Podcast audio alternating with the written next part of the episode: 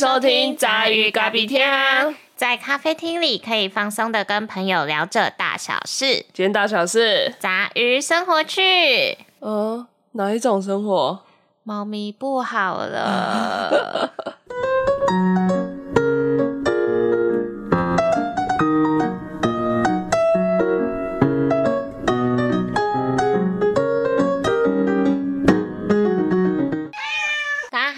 是陈小姐。大家好，我是虎神。这一集呢，要跟大家分享我们的猫咪出状况了。它怎么了？哦，它现在走路一拐一拐的，膝盖感觉伸不直了。我们有问医生说，这个猫大概什么时候要开始吃保健食品？然后医生是说，两岁之后开始吃保健食品。殊不知我们猫才养一年出头，一年半，一点五岁，只是还是比我们预期中就是还要更早发病。嗯，奇怪，为什么别人的折耳猫养三四年都不会白卡？啊，我们就中大奖啊！但我觉得还是要先跟大家澄清，就是为什么我们会有这一只折耳猫。我们先慎重的跟大家介绍，它的名字叫星吉，星星的星，吉祥的吉。其实当初就是去年的时候吧，然后我养的老鼠叫星星，它是一只黄金鼠，然后寿命到了，对，所以就离开我。然后那时候我就蛮难过的。然后刚刚胡生，我也是一个爱猫人士啊，然后胡生就说，不如就把它。换成就是养成再养一只猫咪，然后把我们的爱继续延续下去这样子。然后我当初其实也没有想说哦，我一定要品种猫或是什么，所以我们也去看过了两间的动物之家吧，一间是板桥，一间是哪一个啊？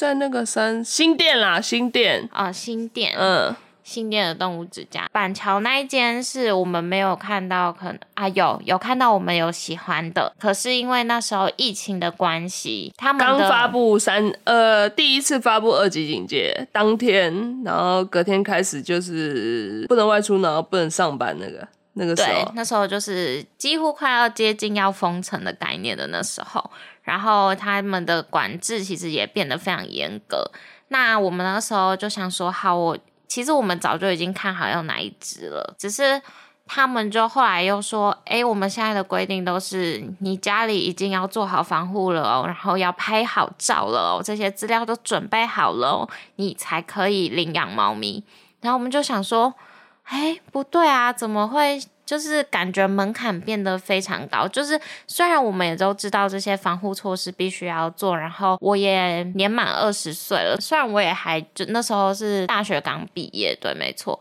可是就是我觉得面对一个生命的重要程度，我觉得我已经可以成熟的去处理这件事情，然后也做好心理准备。可是没想到手续很繁杂，然后要求又特别严格，这样也也没有到特别严格啊。因为其实那些东西我们都知道，然后我们也都会做。对，事后的确也有经验了。事后的确我们都有做啊，只是当下当下没有去做这件事情。对，就是心，我们那天心里就是也觉得蛮不开心的啦。对，然后说要给他看照片，然后确保你们都准备好了，才可以把动物领走，这样。对。然后再来的话是新店那边，就我刚好也看到说，哎，有一只公猫，黄色，哎，是母猫还是公猫？橘猫啊，橘猫，白底橘猫。对我那时候其实心里就很想要养一只橘猫，虽然大家都说十只橘猫是一只胖，对，但我那时候就很想要，就是想说要养一个有白袜子的那种橘猫，然后也看好了，结果那个动物之家负责那两只。嗯，他们其实是有两只，对，两只都是橘猫，然后负责那两只橘猫的一个女士，公益女士，她就说，哦，她那两只是她负责的，然后目前先把它放在放置在她家中照顾这样子，我就跟她说，哎，那我可以约去看猫咪吗？这样，然后她就是有一。点感觉要理不理我的嘛，就是哦好啊，然后再约时间这样。可是，一到下午我就很积极想问他说：“哎，我们什么时间可以去看？”可是他却回我说：“哦，猫咪已经被领养走了。”哦，这样 我就觉得很傻眼，怎么会？就是可能我先跟他想要比较接洽这只猫咪，可是竟然却被别人直接途中劫走的概念。但我的心里的想法可能是想说。诶，他可能比较偏向是爱妈的角度，会去筛选他觉得更适合的人这样子。那我们就是想说，哦，他就是缘分吧。说到这个，那 F B 其实我们也有看蛮多的，然后就后来决定不要，就是我觉得爱妈都在挑女婿，哎，都希望自己的小朋友就是喊到金汤匙，是不是？对，虽然可以理解，就是艾妈非常的为了自己手中可能救援下来的猫咪好，然后去比较严格的挑选认养人。但现在的条件都已经高到，我觉得什么一定要年满二十五岁，然后你的住宅一定要是自由住宅，然后要有几平的空间可以让猫咪活动，然后防护网要做，然后还有什么什么什么的，每天至少吃一餐湿食啊！靠！啊，我的猫就不喜欢吃湿食，是在逼他吗？对，但可是其实吃湿食的用意就是，如果猫咪不爱喝水的话，是可以增加它们的喝水量的。可是。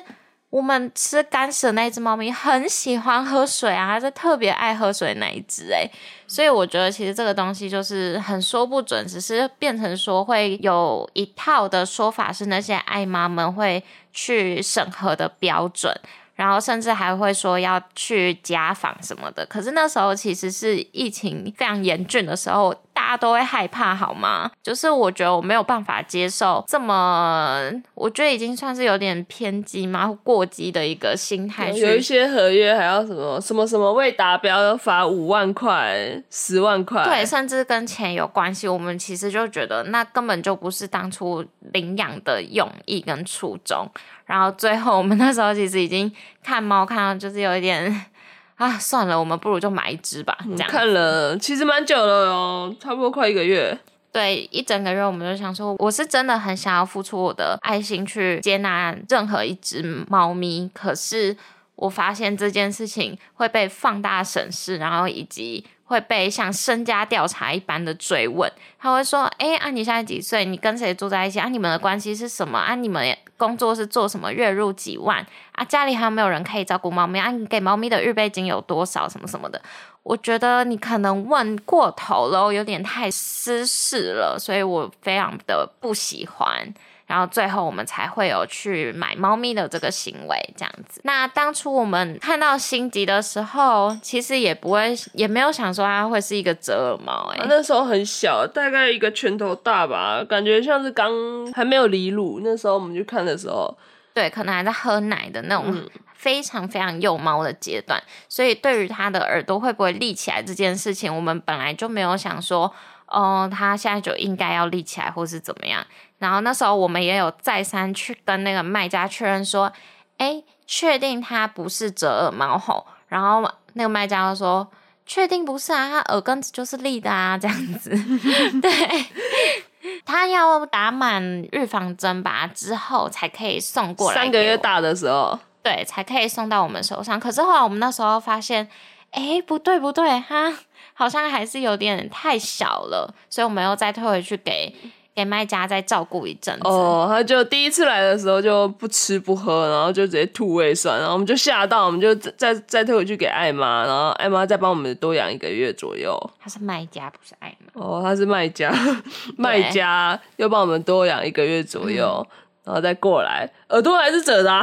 对，照理来说，其实猫咪大概过了至少不到六个月，其实耳朵都已经要是确定好的了。但我们那时候就是还是保持着想说，哎，会不会是这个小朋友可能发育没有那么快之类的？对的心态还是想着，好，我们就等它立起来。我们养第六个月的时候就传照片给那个卖家，就说他耳朵会立吗？对，因为我们其实也很担心它是折耳猫，结果卖家就说。会啊，它耳根子是立的，啊所以它的耳朵不是折耳猫，它不是折耳猫哦。所以我们第七个月的时候又传照片给给那个卖家，然后我们就说，请问他耳朵还会立起来吗？然后卖家就说，它的耳根是立的，所以它不是折耳猫。如果你们有疑虑的话，我这边有新生的小猫可以跟你们换哦。然后我们心里就想说。看，我们都养了这么久了，怎么可能换？对，我们其实是第八个月的时候，他才说要可以跟我们跟他换这样子。那，我们就想说，不对啊，你当猫咪的生命是什么东西？奇怪，莫名其妙呢。然后反正我们就想说，好啦，如果它今天被退回去，也许还是有可能会被拿来当种猫，或者是可能命运不会。在我们的照顾底下过得更好。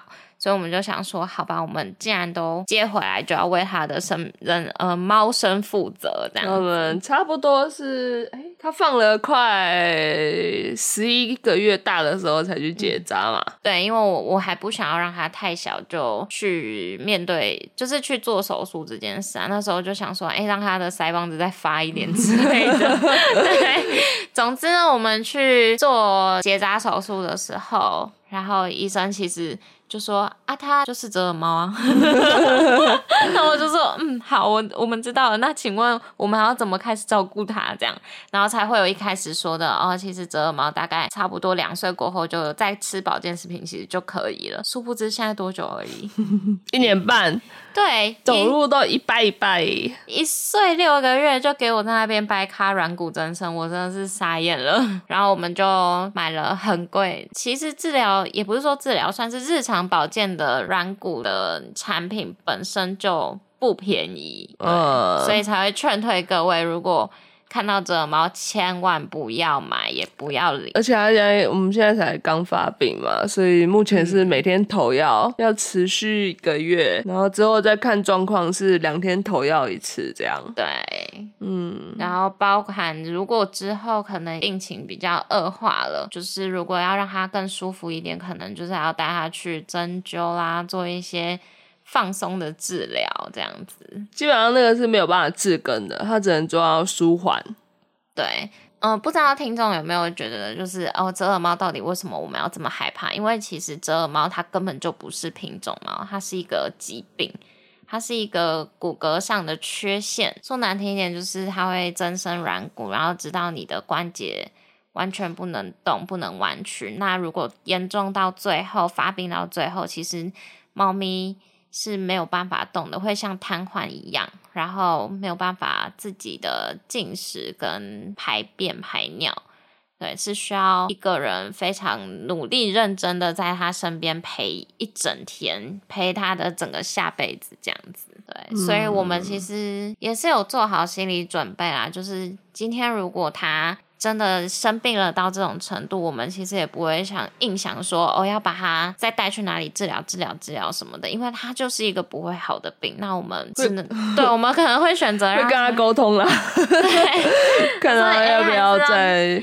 在赶快淘 淘汰吗？不是，投个好胎。就像外面一般米克斯的话，我们其实有养四只猫啦，三只米克斯，然后一只平就是一只折耳猫。那其实一般米克斯的话，寿命大概十六、十八年左右都可以。但之后我们有去做功课，就有看哦，折耳猫的平均寿命是七年，整整少了快一半哎。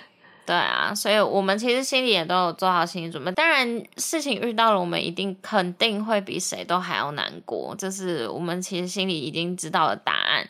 但我们还是希望给他的这一生会是快乐的。对，然后离开的时候也可以是果断的。确定他很快乐吗？每天脸都凹嘟嘟、噗噗噗这样。哦，他真的很夸张，是一整折耳猫就算，软骨真的还厚道哎。